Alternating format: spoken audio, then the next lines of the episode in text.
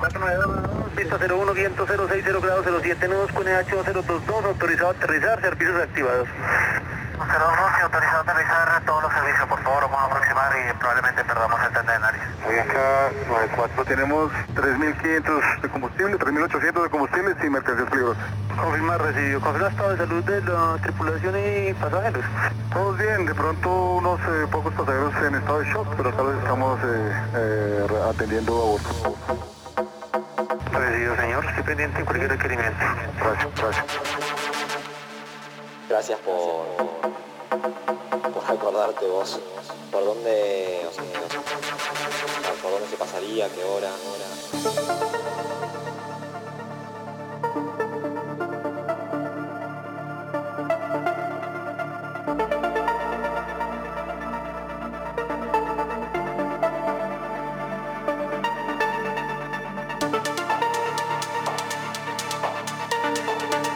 Tripulantes de cabina por Nacional Rock. Y qué lindo que es volvernos a encontrar. Es la 93.7 Nacional Rock, tripulantes de cabina. Mi nombre es Camilo García y en esta ocasión tengo el agrado de presentarles nuevo talento argentino de Argentina hacia el mundo con ustedes y nosotros, Klaus, que se autodescribe a continuación. Ajusten sus cinturones. El vuelo acaba de despegar.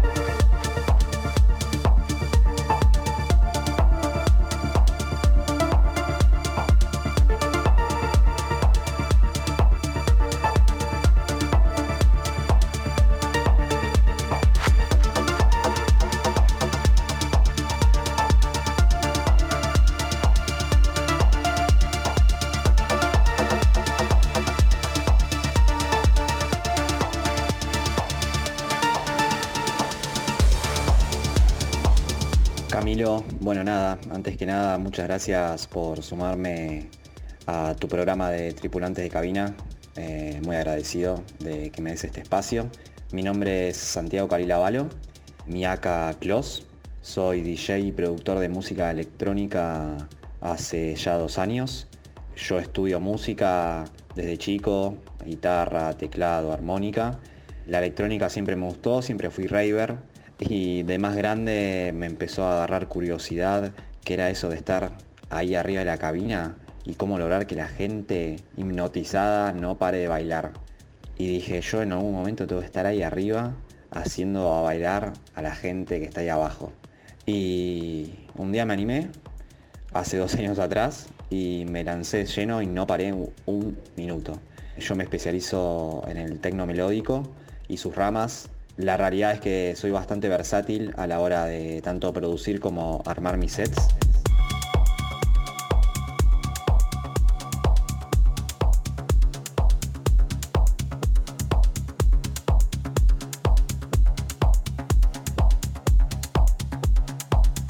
Siempre fui raver.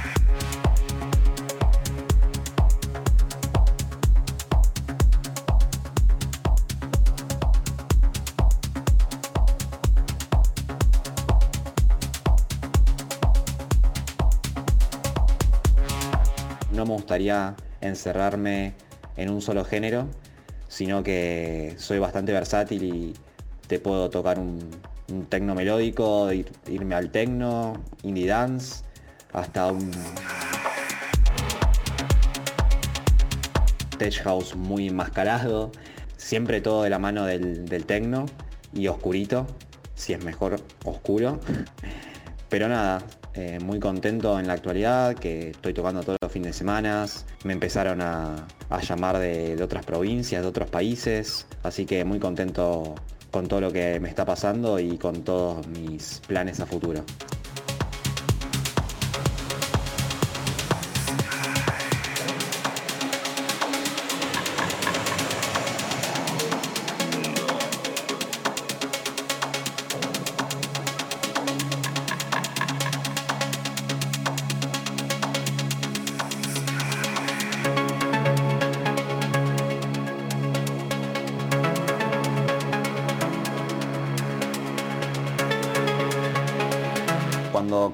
Siendo DJ hace dos años atrás, no, no pensé que un hobby se iba a transformar en una profesión. Hoy en día lo considero una profesión y es algo con lo que me siento muy identificado, es un laburo que amo y, y estoy muy contento transitándolo de a poco, paso a paso.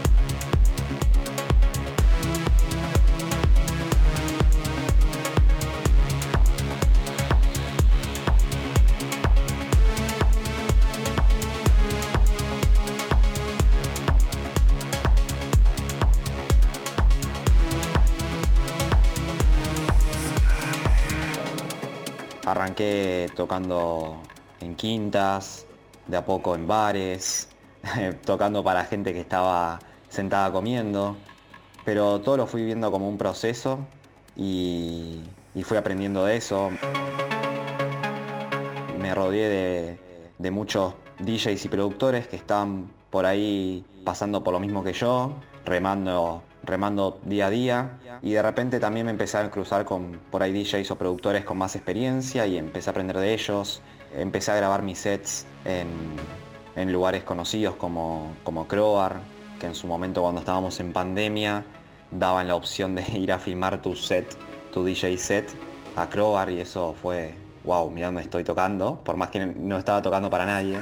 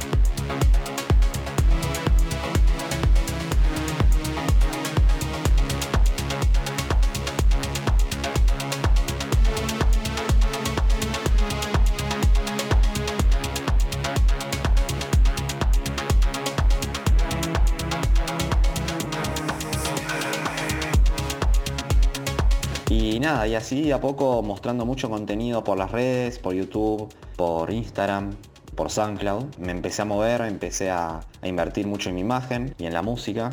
Y por mayo, junio del año pasado le empecé a meter mucho la producción. Empecé con, con un productor que me inició con el Ableton, que se llama Pitu Maidana, que es uno de los integrantes de una banda que hace live de electrónica acá muy conocida que se llama Eclipse Sonar, que los recomiendo mucho. Y nada, estuve con él tomando clases particulares todo el año pasado, también haciendo algún cursito por ahí online. Y este año decidí meterme en Escuela Sónica, que tenía muy buenas referencias. El director de Escuela Sónica es Mateo, grosso. Y la verdad que este año, nada, aprendí mucho de diferentes profesores que tuve a lo largo de, de este año. Jorge Sicioli, Mairo, mismo Mateo. Nada, estoy, estoy muy contento con, con todo el proceso de este año en Escuela Sónica y sigo aprendiendo, no solamente en la escuela, sino por fuera, ya sean seminarios, talleres, todos vinculados a, a lo que es la mezcla, síntesis, mastering, arrangement, todo el proceso integral. Soy muy culo inquieto, así que no paro de moverme, no paro de aprender, no paro de, de comprarme equipos también.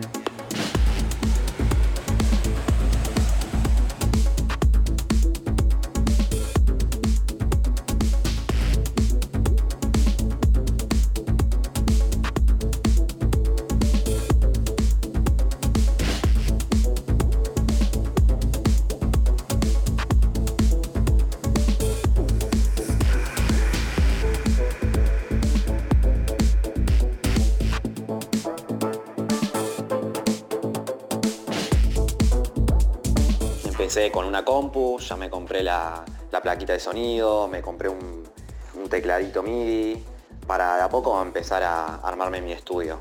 Todavía sigo en el proceso, bueno, también unos KRK, eso me cambió la vida. Y nada, hoy en día ahí me echando entre producción y, y también ser DJ, porque bueno, ser DJ y también venderte como DJ te lleva mucho tiempo. Y en los espacios libres meterle a la producción. Es, es así, es como ir al gimnasio, es una rutina que luego la rutina una vez que la tenés, nada, las cosas salen.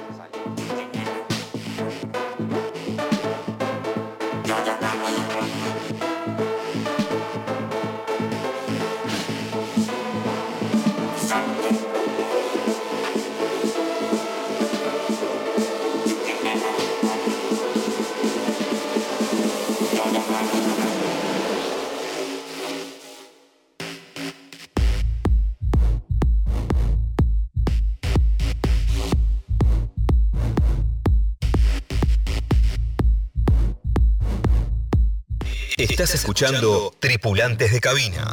Por Nacional Rock.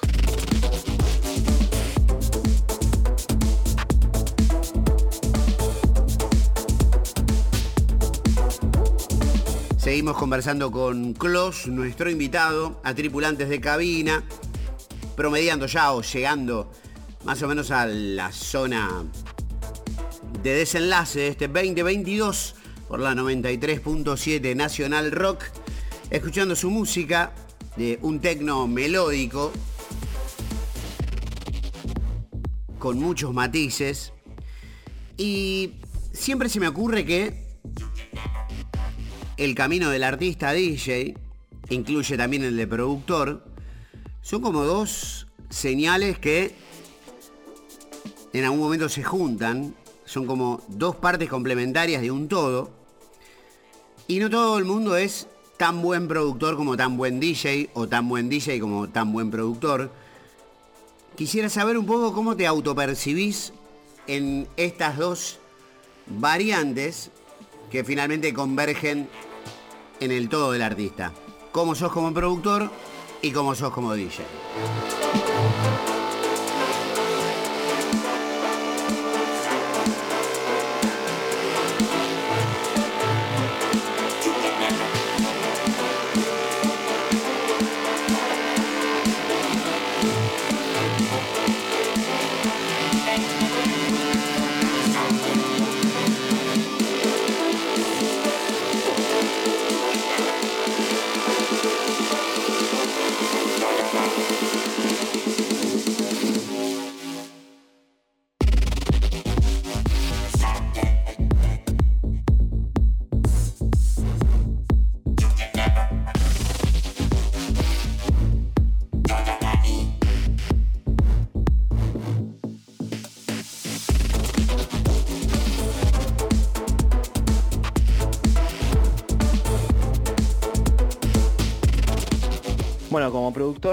La realidad es que al principio no encontraba, o sea, yo ya sabía lo que me gustaba, pero me, costaba mucho encontrarlo a la hora de producir. Me volvía muy tecnopalero de repente, o un progre muy aburrido, muy plancha. Entonces, y todavía me cuesta, no, no, no considero que soy un productor que digo, me siento un día y me sale lo que quiero. Sin embargo, hoy en día sea lo que apunto, sé los sonidos que quiero, y sé que ya apunto a producir para yo poder tirar mis tracks en la pista. Antes por ahí producía sin ningún objetivo, con el solo hecho de, bueno, producir.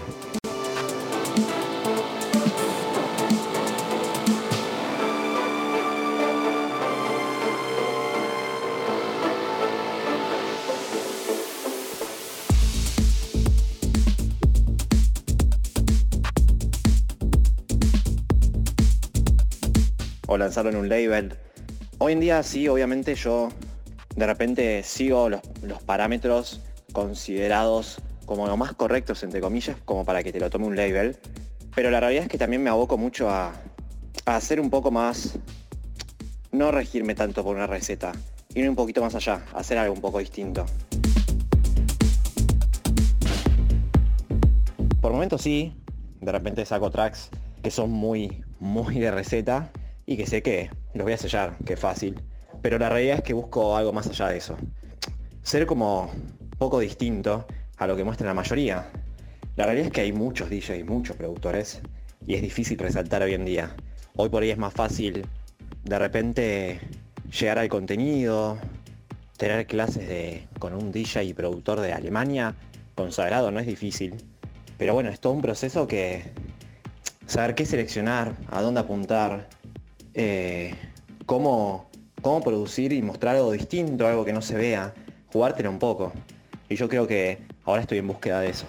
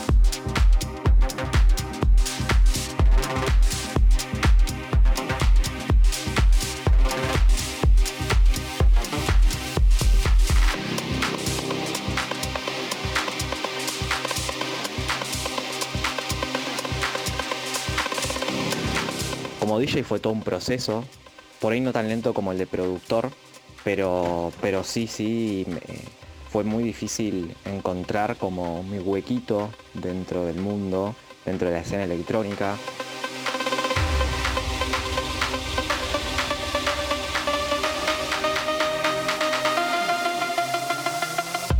Es muy difícil porque hay mucha competencia, hay mucha gente muy buena onda que te tira para adelante y hay mucha gente que te tira arena y te quiere tapar y te quiere pisar cuando ves que estás creciendo un poco. Mm, mm,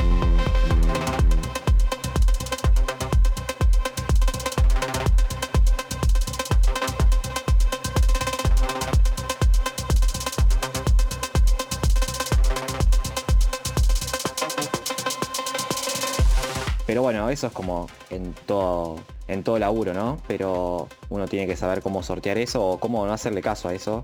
Y uno hace su propio camino. Yo creo que al principio yo agarraba lo que venga, o sea, yo sabía que mi palo era el melodic techno, el techno. Sin embargo, al principio yo era sentarme en mi casa, bajar música de todos los géneros, armar sets y, y agarrar lo que venga, agarrar un bar donde la gente iba a estar sentada escuchando mi música, agarrar un boliche de tech house, de un ciclo de tech house. Al principio agarraba lo que venga con tal de figurar ahí en los flyers, figurar en Instagram y, y que la gente me empiece a conocer, que sepa, uh, ¿quién es este Clos?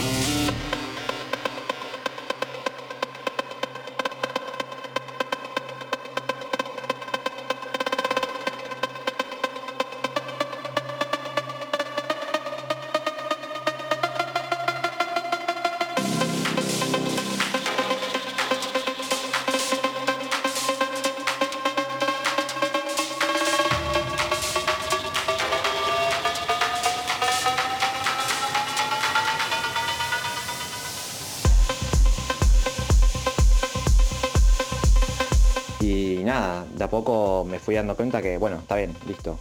ya estoy ganando experiencia en la pista, en la cabina, ahora tengo que mostrar lo que realmente me gusta y lo que quiero que la gente me reconozca por lo que me gusta y por lo que hago.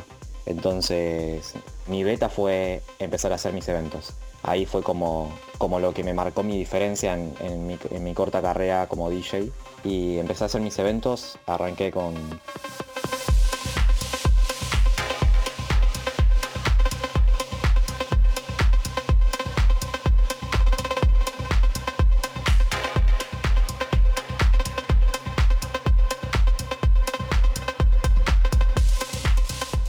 amigo y socio que se llama Aca de los Santos.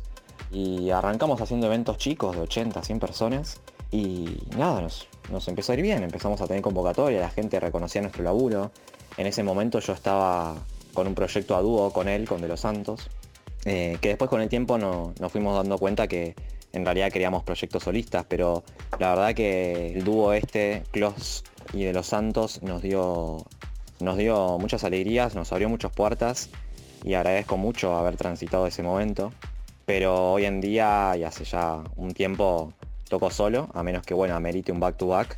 Pero bueno, nada, volviendo un poco a eso, mismo hacer estos eventos nos abrió las puertas a tocar en galería, a tocar en Crobar, abrir eh, una noche en pandemia a las 10 de la noche tocando para tres gatos locos que encima en ese momento no se podían parar de la mesa, supuestamente tenían que estar todos sentados pero la gente se paraba igual. Eh, y nada, fue una locura. Eh, abrimos la noche, eh, luego tocó Sunlox y cerró la noche Bob Tosh. Y fue una experiencia única. Y eso también nos abrió muchas puertas y nos generó muchos contactos que los aprovechamos a lo largo del tiempo.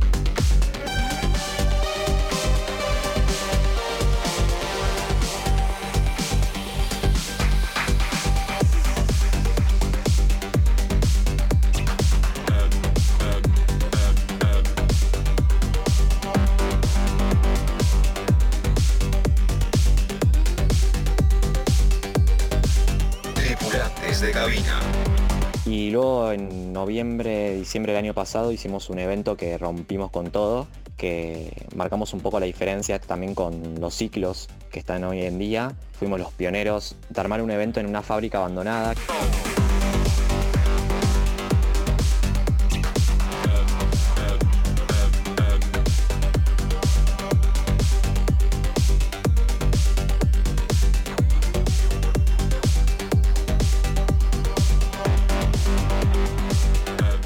Nombre. Mi ciclo se llama Undergate, mi ciclo y el de mis otros tres socios se llama Undergate. Hicimos por primera vez en una fábrica abandonada que no se veía algo, no era algo muy común acá en Buenos Aires.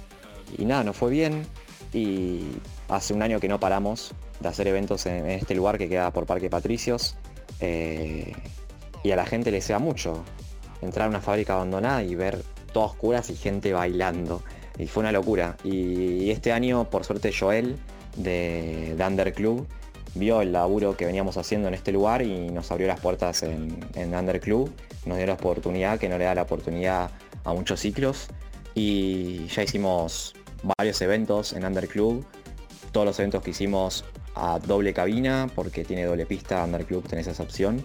Y la verdad que nos fue muy bien en todos, empezamos a traer artistas headliners eh, todos nacionales pero de nombre. Y nos fue muy bien y, hoy en día estamos bastante consolidados con este ciclo y lo que me dio el ciclo fue de repente ponerme como DJ main de una noche y que me empiece la gente a conocer, empiece a reconocer el laburo que venía haciendo y eso me empezó a abrir puertas no solo a nivel eh, capital, sino a nivel nacional. y es que hoy en día eh, me fui a tocar a Mendoza, me fui a tocar a San Juan, estoy por irme a tocar a Tucumán, a Mar del Plata, se me abrieron puertas en Chile, estoy, por, estoy cerrando fechas en Europa, en Noruega, que ya cerré, en Serbia, en Barcelona. Y es un laburo en conjunto, no te puedes quedar solamente como DJ y productor, no puedes poner los huevos en una sola canasta. Y yo amplié todo mi laburo, no solo como DJ y productor, sino también como productor, pero de eventos. Y nada, es un laburo que te deja, nada, muy cansado a nivel físico y mental, pero lo vale, lo vale porque es algo que amo y, está dando sus frutos.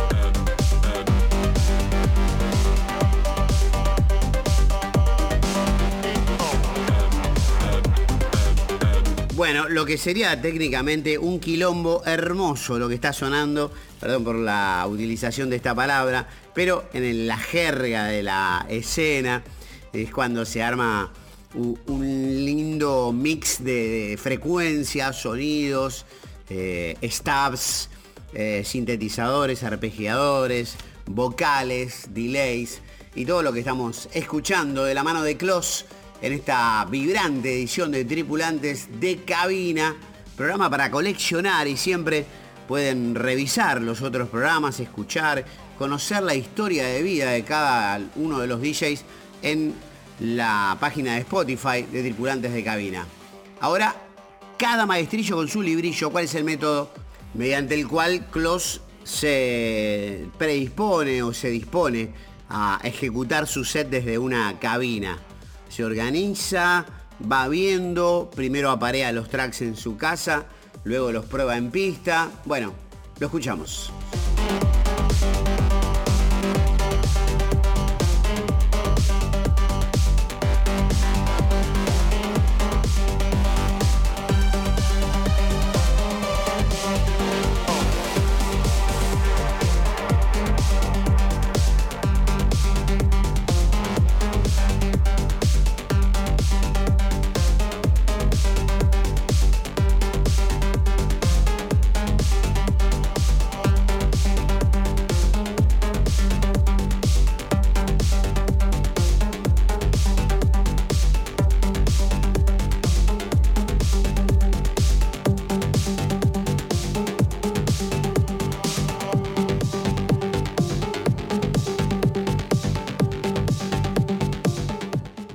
Armar sets, la verdad que yo soy muy riguroso y muy estructurado cuando estoy acá en mi estudio. O sea, me siento todos los días, busco la música nueva que salió, pero no los top 50 de Melody tengo. Yo busco un poco romper con eso. Al principio por ahí sí eran como más patterns más asegurados, decir, bueno, te tiro varios temas conocidos que sé que van a sonar, que a la gente le guste y chau. Pero con el tiempo me fui dando cuenta que yo tenía que mostrar algo distinto, como DJ a la hora de tocar, romper un poco con esa estructura, de repente mezclar sin tonalidad. Yo mezclo con tonalidad, pero de repente te puedo tirar un track que esté en otra tonalidad y, que la gente diga, uh, se la jugó, pero bien. La rompió, explotó y bien. Uche, venía tirándome el tecno y me tiró un tecno grubero y no me la esperaba y está buenísimo. Como que yo busco mucho eso en mis sets. Tengo mucho laburo en mi casa, yo suelo saber qué tema va con qué tema, qué tema sé que no va con otro tema. Tengo un, laburo muy minucioso en mi casa. Eh, marco mucho, tengo muchas marcaciones en las canciones donde sé que, quiero lupear y dejo ese loop. Lo puedo dejar uno o dos temas más enteros que sé que me gustó justo una, un sonidito de ese loop eh, de un tema particular, lo dejo lupeado y de repente estoy metiendo otro y hasta con una tercera eh, bandeja estoy metiendo otro tema y ese loop sigue sonando porque me gusta. Yo lo que busco con las mezclas es hacer mezclas largas. Lupeo mucho, pero hago mezclas largas. Me gusta que se vayan fusionando los temas eh, y que no se note tanto el cambio de un tema a otro. Y como te digo, voy manteniendo ese loop a lo largo de uno o dos temas. No me gusta esas mezclas rápidas, que se siente mucho. Generalmente hago mezclas largas que para mí causan otro efecto a la hora de, del raver que está ahí bailando y escuchando la música.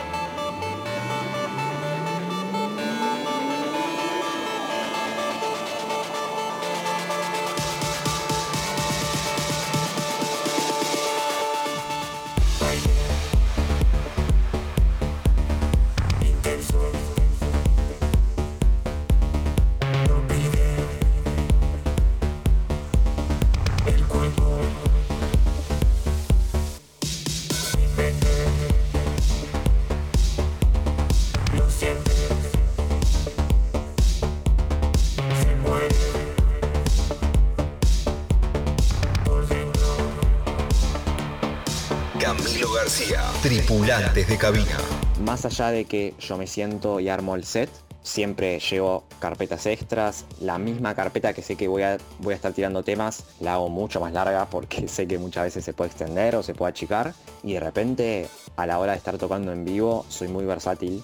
No es que digo, no, yo iba a tirar este tema, no me importa que la gente no esté bailando, lo voy a tirar igual, no. Veo que la gente por ahí está medio parada, te tiro otro tema, o veo que la, que de repente hay que bajar un poco porque estoy haciendo un warm-up, me bajo.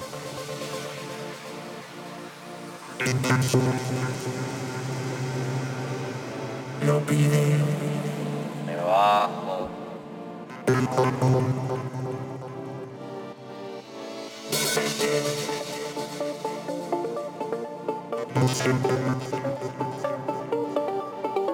Se muere. Thank you.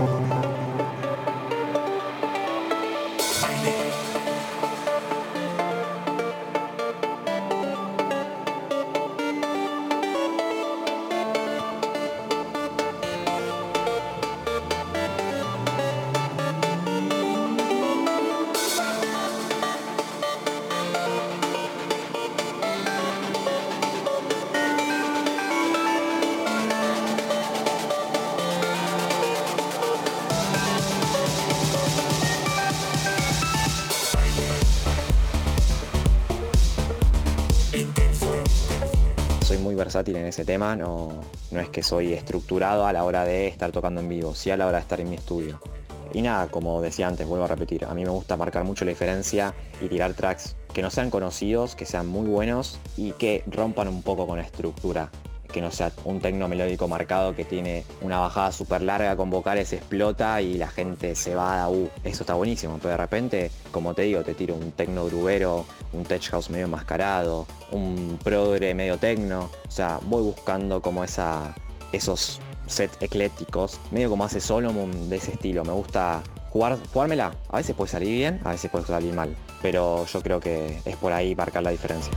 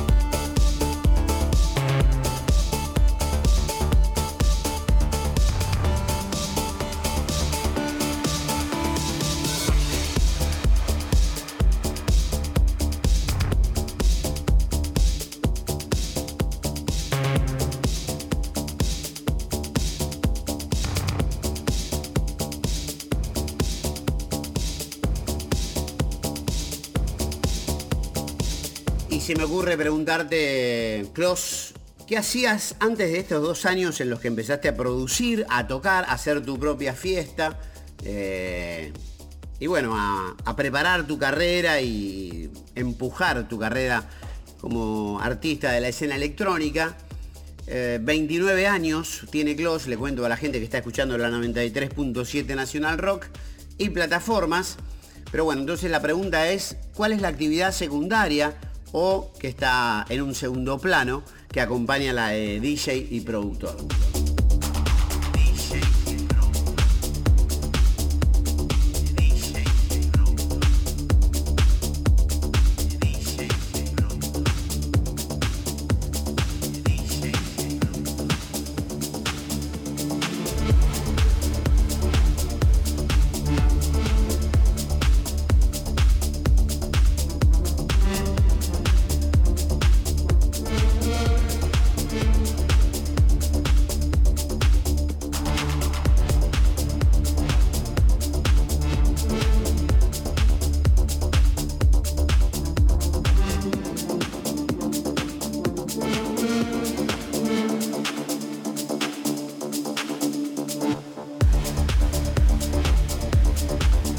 Años atrás, antes de arrancar con y meterme de lleno en el mundo de la electrónica, estaba estudiando para recibirme de farmacéutico, que me recibí de farmacéutico, pero luego de recibirme dije, bueno, ¿qué voy a hacer ahora de mi vida?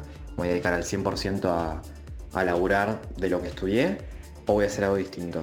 Y ahí es cuando, bueno, surgió esto, no paré y me encuentro el día de hoy medio como en el limbo,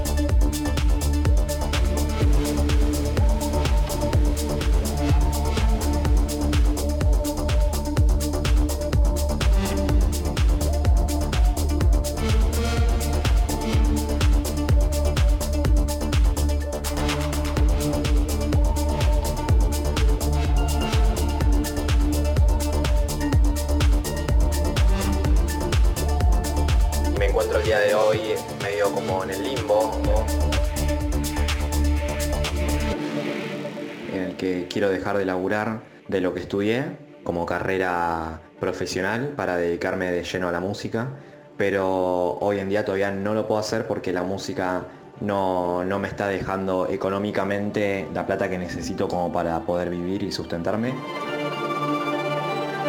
Más que nada porque estoy pagándome mi, mi departamento, entonces se complica y se hace un poco cuesta arriba, y más acá en la Argentina, pero en algún momento sí apunto a dedicarme al 100% a la música.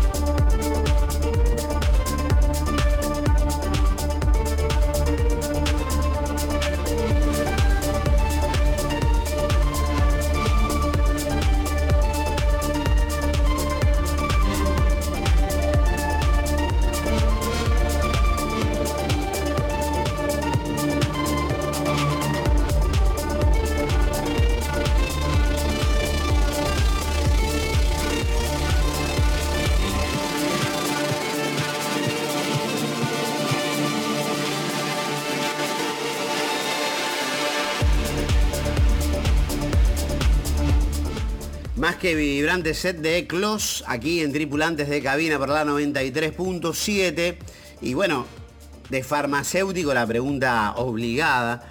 El mundo de la electrónica tiene su ligazón con cuestiones que son un poco tabú. Pero bueno, parafraseando que tal vez la música sea la mejor medicina, eh, ¿cómo, cómo, cómo afrontás con tus 29, Clos, eh, ese mundo adyacente del que pocos hablan y que tiene que ver con sustancias que habitualmente se presentan en el mundo de la electrónica?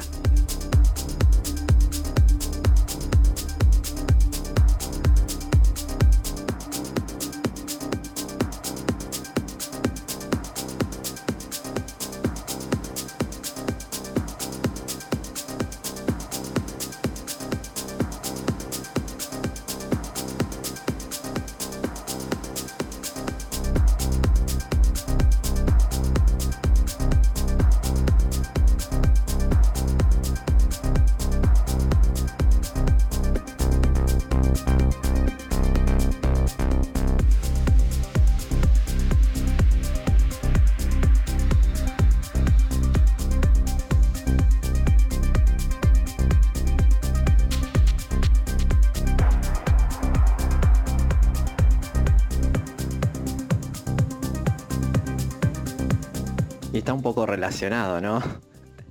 Lo que estudié con, con, con la parte de, la música, del DJ y la electrónica.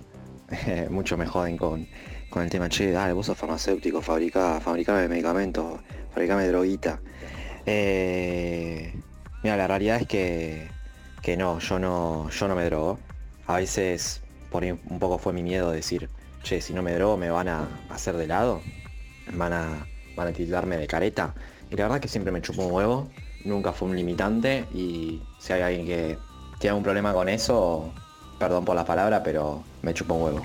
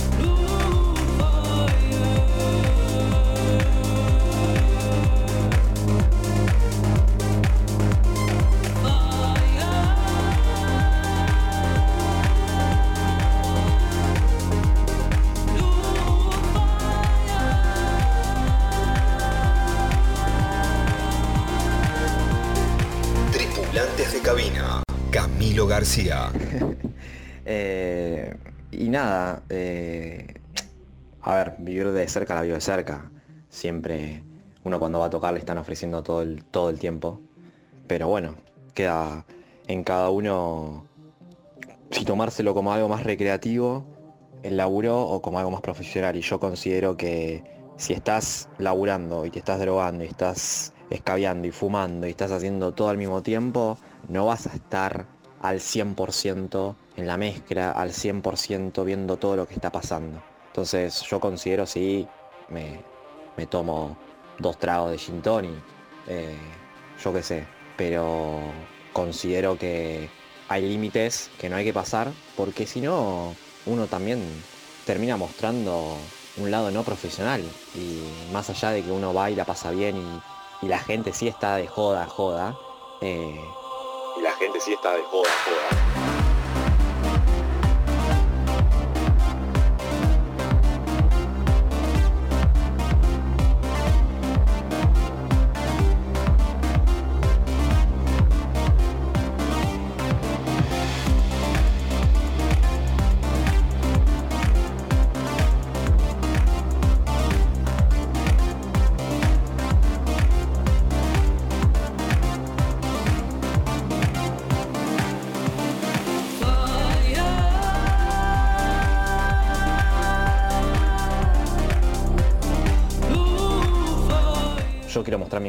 Y quiero dar lo mejor de, mí y para dar lo mejor de mí tengo que estar al 100%. Y si me drogo no voy a estar al 100%. Sí por ahí es un limitante a la hora de, de seguir la noche, de ir a tocar un after y todo, pero la verdad es que hasta ahora me la vengo bancando bien, ¿eh? No tengo ningún drama con eso. Este año fui a tocar a Crowbar, le abrí la noche a Brian Gross y a Sasha Karasi, fue mi primera fechita internacional en Crowbar, eh, y hace poco también, eh, también le abrí la noche a Hake, eh, que es un DJ de- y productor de México, y ambas, y ambas veces fui a tocar un, a un after y me fui a dormir a las 12 del mediodía y no me drogué y me la aguanté.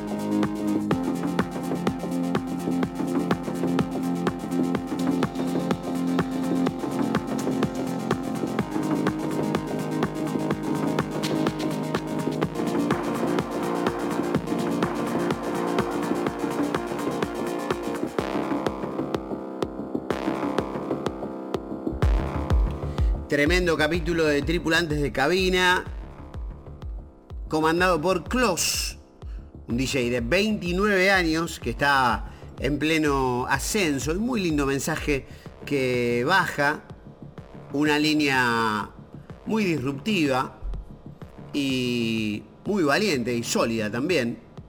Por supuesto, para tripular una cabina lo mejor es estar bien enfocado y con todas las funciones en perfecto estado, en el mejor estado posible. Ahora la pregunta es, hay distintas opciones para ver la escena. Una es que entre los DJs hay camaradería, hay solidaridad, hay gestos de confianza y de colaboración. Y también hay una cosa medio de competencia al estilo tenis, deporte individualista, donde cada quien está luchando por emerger, sobrevivir y prevalecer. ¿Cuál es tu caso, Klaus? Seguimos en la 93.7 Nacional Rock. Rock.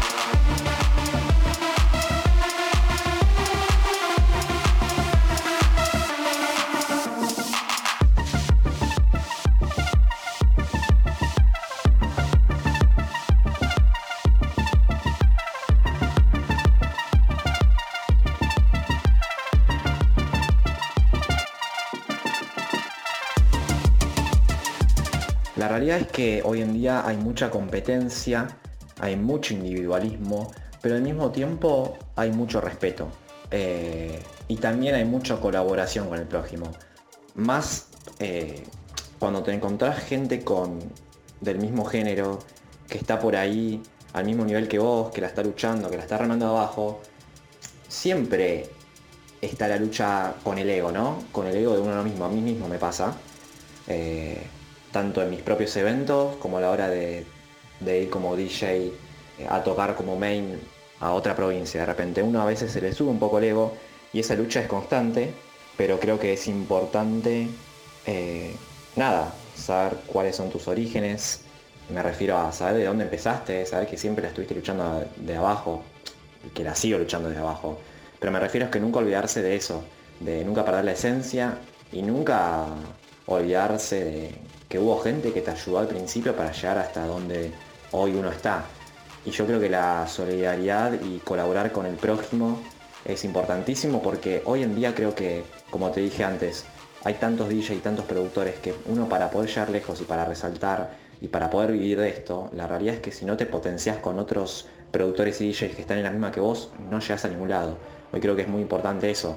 Lo veo, por ejemplo, en un artista internacional que es de acá, que es argentino, que se llama Hostil, eh, Antu. Eh, hace poco lanzó un EP con productores nacionales, productores de acá Argentina, y es un chabón que está recorriendo todo el mundo. Y el chabón no se olvidó de dónde es. dijo, che, loco, voy a sacar un EP en Circo Loco con productores nacionales de acá que la están rompiendo. Y lo hizo, no se olvidó de dónde viene. Y yo creo que eso es importantísimo, no olvidarse de dónde uno nació y colaborar con el prójimo. Yo creo que siempre tiene que haber un poco de individualismo, pero siempre con respeto.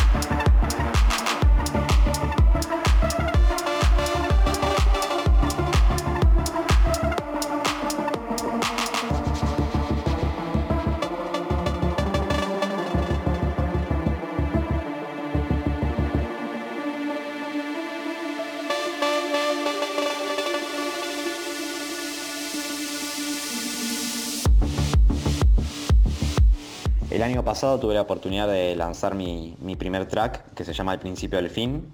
Lo lancé por mi cuenta, no, no tuve la oportunidad de sellarlo y este año me, propuse a, seguir produciendo y sí poder sellar en labels, conocidos o no, pero mi objetivo ya era, ya era otro. Y por suerte nada, se me empezaron a dar algunas oportunidades, pude sellar eh, en un label muy conocido que es de Turquía que se llama Duenia Records lancé un EP que se llama Riddle, que tiene dos tracks, y los lancé junto a otro productor amigo que se llama Orange.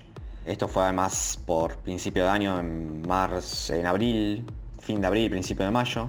Por mitad de año, en, junio, pude lanzar otro EP llamado Obscure por el label Venture Records, que es de acá de Argentina, con dos tracks, eh, uno que se llama Blue Path y el otro es un remix que me lo hizo un productor eh, de Pinamar muy bueno que se llama Galva.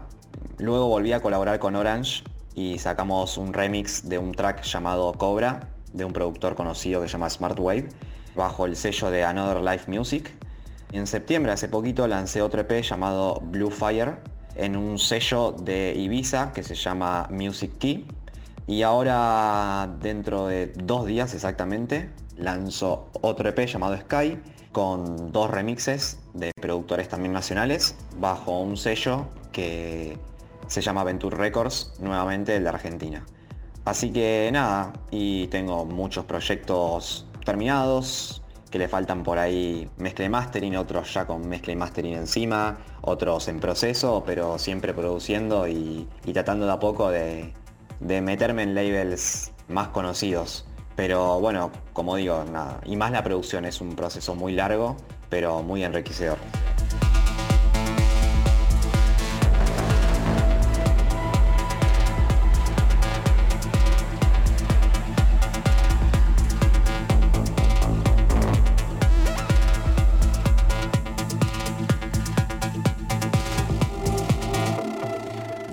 Llegamos hasta el final de este nuevo episodio de Tripulantes de Cabina, aquí por la 93.7 National Rock. Mi nombre es Camilo García y me despido hasta la semana próxima, en este sábado sostenido, domingo bemol. Recuerden que pueden visitar los otros episodios y capítulos o revivirlos, volverlos a escuchar en nuestra colección, esta Digipedia, esta verdadera, mm, no sé, enciclopedia de los DJs en la Argentina en Spotify.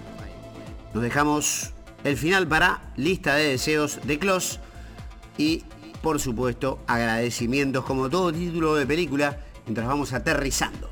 Chao, gracias.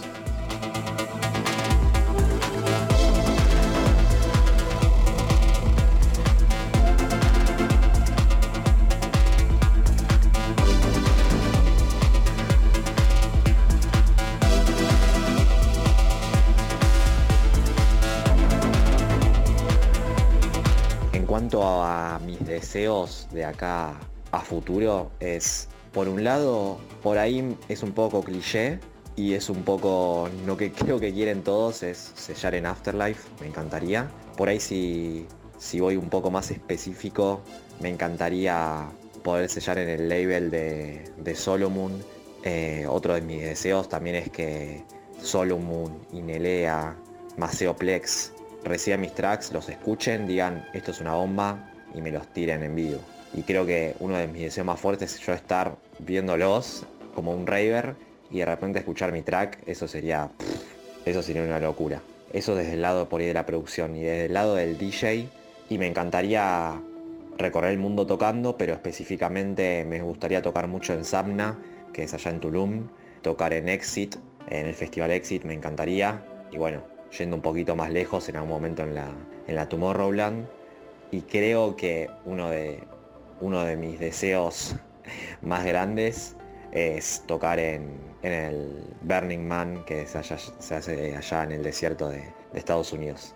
Eso sería épico. Y para añadir uno más, estar en un evento internacional con todos artistas de Afterlife. Eh, y bueno, yo creo que Soy bastante pretencioso, pero eso es lo que buscaría.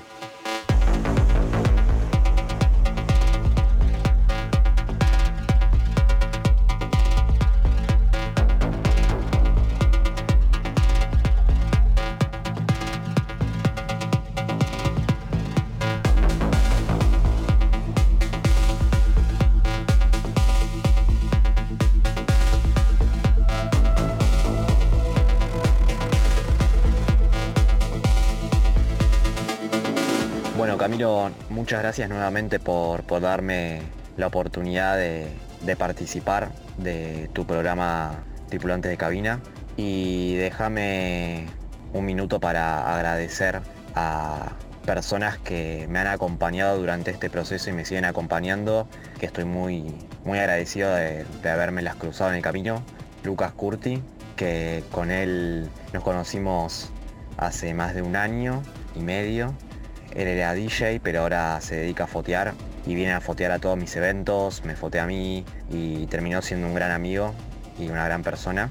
Eh, después a mis socios que terminaron siendo mis amigos también, Lucas de los Santos, Leonardo Olmedo, que es alias El Colo, y Fabro, mi compañero de, producción, que terminó siendo también un, gran amigo y, gran colega, que se llama Jere Villate. Y bueno, muchísimo más que, si me pongo a nombrar no paro. Pero bueno, nada, muy agradecido por toda la gente que me crucé y me sigo cruzando, siempre con energía positiva y, y que tiramos todos para el mismo lado. Así que con eso finalizo.